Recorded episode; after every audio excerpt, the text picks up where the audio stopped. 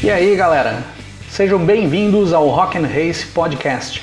Aqui quem fala é o Cris Silvestre do canal Rock and Race. Aqui no nosso podcast você vai poder curtir as histórias que são levadas em vídeo para o nosso canal no YouTube no lugar que você quiser, dentro do seu carro, no seu trabalho, dentro do ônibus, sem precisar estar assistindo ao vídeo.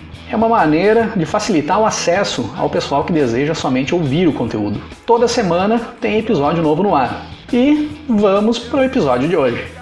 E aí, pessoal?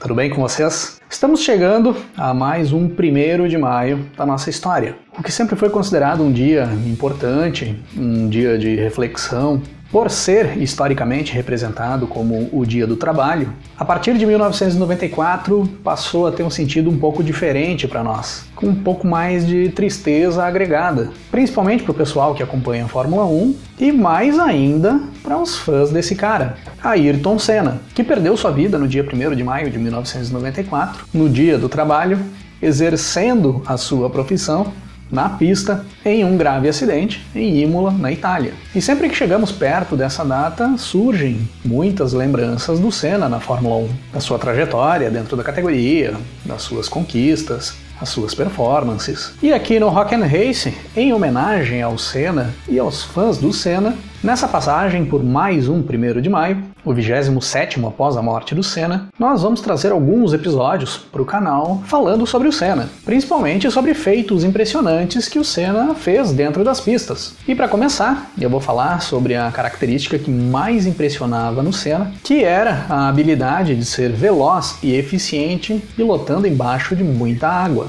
Vamos lá?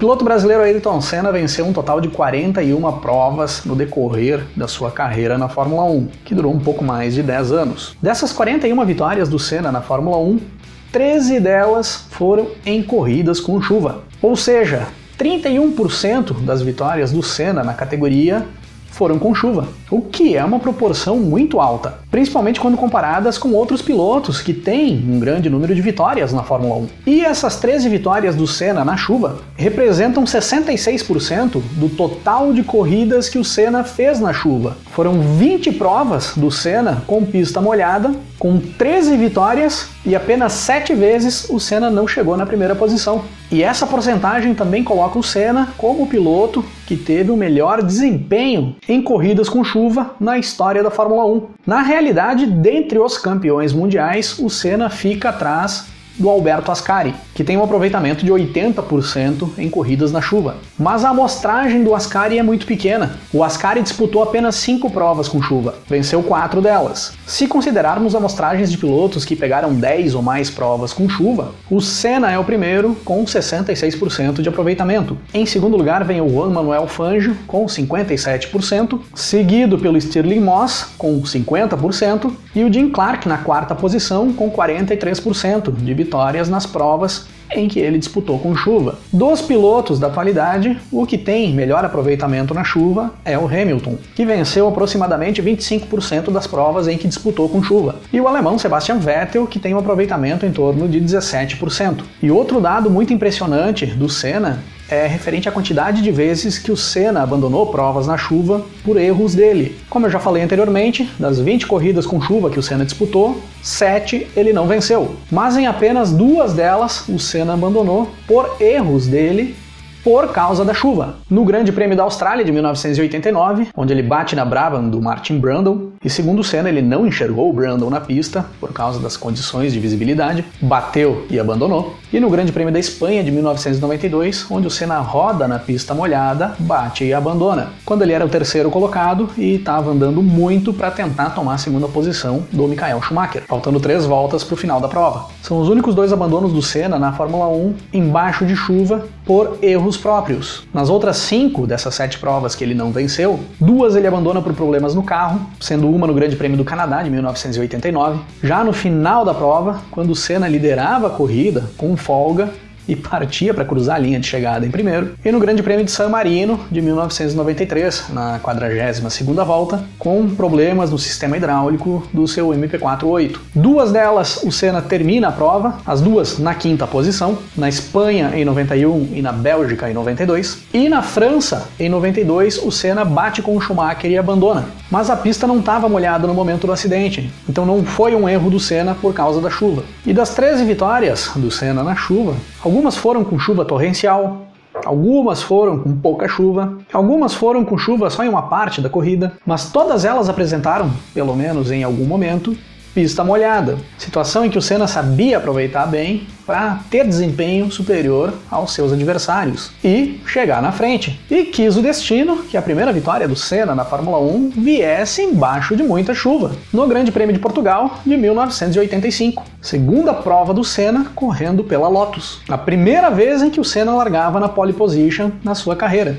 Largou na frente, disparou, fez a melhor volta da prova e botou volta em praticamente todos os pilotos da pista. Só não deu volta no Michele Alboreto, que chegou na segunda posição, mas que cruzou a linha de chegada mais de um minuto atrás do Senna. E segundo o Senna, essa vitória foi a mais difícil que ele fez em condições de chuva, porque o carro daquela época, com o motor turbo, já era difícil de guiar em condições normais. Na chuva, era um absurdo. E não existia nenhum auxílio, como controle de tração, que desse um pouco mais de aderência para o carro. Um mínimo erro podia resultar num abandono. E o Senna chega a errar e sair da pista nessa prova, mas consegue segurar, voltar e seguir para a vitória. E a segunda vitória do Senna na Fórmula 1 também teve presença de água na pista, no Grande Prêmio da Bélgica de 1985, onde as condições da pista foram mudando no decorrer da prova, com a chuva aparecendo em certos momentos e às vezes só em algumas partes do circuito. E ninguém soube lidar melhor com essa situação do que o Senna, que conseguiu ser rápido na pista molhada, mesmo com pneu slick, e também quando utilizava pneus de chuva, já com a pista mais seca. Vitória do brasileiro com mais de 30 segundos de vantagem para o inglês Nigel Mansell, o segundo colocado.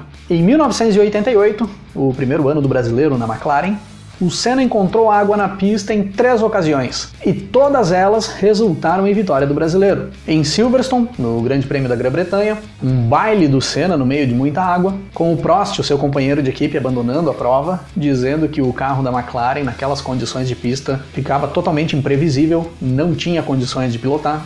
Já na corrida seguinte, no Grande Prêmio da Alemanha, em Hockenheim, muita chuva de novo e outra bela apresentação do Senna embaixo d'água, largando na pole e vencendo a prova de ponta a ponta. Mas a melhor apresentação do Senna com chuva em 1988 estava guardada para o Grande Prêmio do Japão, a decisão do título mundial. Com um problema na largada, que acaba fazendo o Senna cair da pole position para a 14ª posição nos primeiros metros, criando ali um cenário para uma corrida épica do Senna, que começou a escalar o pelotão e subir posições muito rápido, quando a partir da 13ª volta começa a cair uma garoa sobre o circuito de Suzuka, molhando um pouco a pista e criando a situação ideal para o Senna subir muito o rendimento, assumir a liderança da corrida e cruzar a linha de chegada em primeiro, conquistando seu primeiro título mundial na Fórmula 1. Muitos consideram essa a melhor corrida do Senna em toda a carreira. Em 1989, mais vitória do Senna com pista molhada. Na Bélgica, mais uma vez liderando de ponta a ponta. Em 1990, no Canadá, onde a vitória certa tinha escapado no ano anterior. E dessa vez o Senna não cruzaria novamente o final da prova na primeira posição. O Senna chegou em segundo, atrás do Berger, seu companheiro de equipe. Porém, já era de conhecimento de todos, ainda no decorrer da prova, que o Berger tinha uma punição de tempo a ser acrescentado ao seu tempo total de corrida no final da prova por ter queimado a largada lá no início. E o Senna fica com a vitória. E em 1991, a chuva surgiria no Grande Prêmio do Brasil para ajudar o Senna a terminar a prova em primeiro e conquistar a sua primeira vitória em casa. Já no final da prova, quando o Senna já vinha tendo problemas no carro, começa a chover. E essa chuva dá uma atrasada no italiano Riccardo Patrese, que vinha se aproximando muito rápido do Senna, garantindo ali que o Senna cruzasse a linha de chegada no final da prova, só com a sexta marcha no seu carro, na primeira posição, em um dos finais de prova mais dramáticos e emocionantes da história da Fórmula 1. E ainda teríamos mais duas vitórias do Senna embaixo d'água em 1991. No Grande Prêmio de San Marino, essa um pouco diferente, pois o Senna perde a liderança para o italiano Riccardo Patrese na largada, anda por um tempo na segunda posição e se aproveita de um problema que o Riccardo Patrese tem na sua Williams para buscar de volta a liderança, administrando a partir daí a corrida e cruzando a linha de chegada no final em primeiro. E no Grande Prêmio da Austrália de 1991, a última prova da temporada, e a corrida mais curta da história da Fórmula 1, encerrada com apenas 16 voltas dadas embaixo de muita chuva, após o próprio Senna solicitar para a direção de prova o encerramento da corrida, onde realmente não tinha condições de prosseguir, os carros não paravam mais na pista. E em 1993, dessa vez o Senna andando com um carro muito inferior inferior das Williams, do Alan Prost e do Damon Hill, a chuva viria a trazer belas surpresas para os torcedores do Senna, onde teríamos corridas épicas do Senna superando aqueles fortes carros da Williams. E a primeira delas Grande Prêmio do Brasil de 1993, onde cai um dilúvio no meio da prova. O Prost, que era o líder da prova e franco favorito à vitória,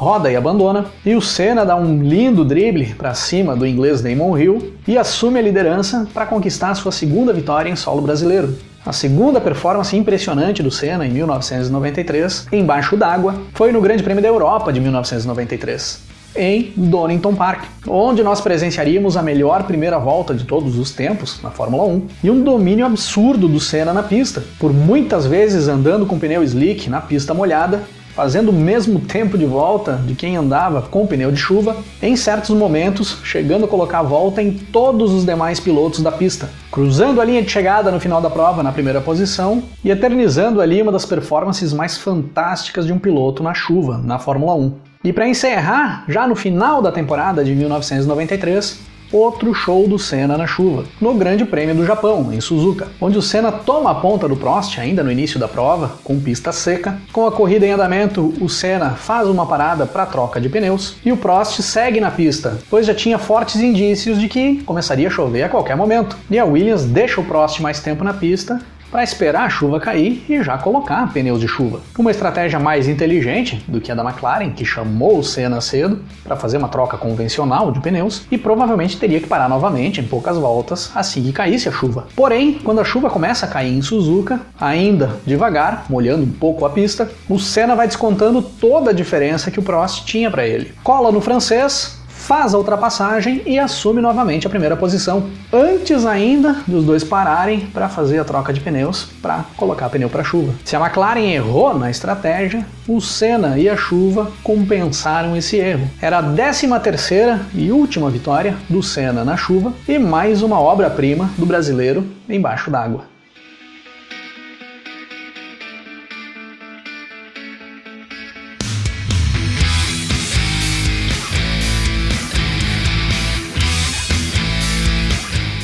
A maior discussão nos grupos de Fórmula 1 já há muito tempo é quem é o melhor piloto de todos os tempos? Eu considero que essa é uma resposta muito pessoal. Depende muito do ponto de vista de cada um e o que cada pessoa considera como fatores importantes para definir a sua opção de melhor piloto. Para alguns é velocidade, para outros, estratégia de corrida, e para aqueles que consideram as performances em circunstâncias desfavoráveis como um fator decisivo para definir quem foi o melhor piloto de todos os tempos, é totalmente admissível que o Ayrton Senna seja considerado o melhor piloto de todos os tempos para essas pessoas. Nós só temos performances na chuva em proporções parecidas com essas do Senna lá nos anos 50 e 60. Por mais que alguns pilotos mais atuais fizeram ou fazem ótimas performances na chuva, não chega perto da importância que essas performances do Senna tiveram para montar a carreira dele, que será sempre lembrado como o rei da chuva na Fórmula 1.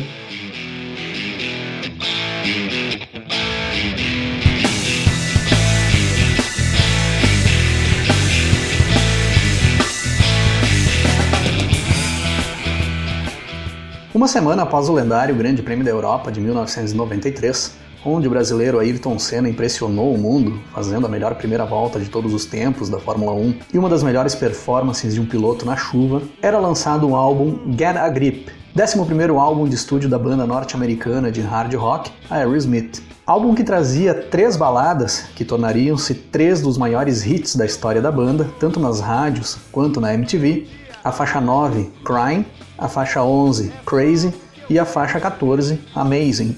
Mas essas baladas, que se destacaram bastante no álbum, não tiraram a pegada agressiva que era característica da banda, e nem esconderam as guitarras nervosas do Joey Perry, como podemos conferir na faixa 2 do disco, Eat the Rich. Então fica como dica da semana o álbum Get a Grip, do Aerosmith. E para encerrar o episódio de hoje, vamos ouvir a faixa Três Marias, da banda Bob Chute, rodando o disco em 1, 2, 3, foi!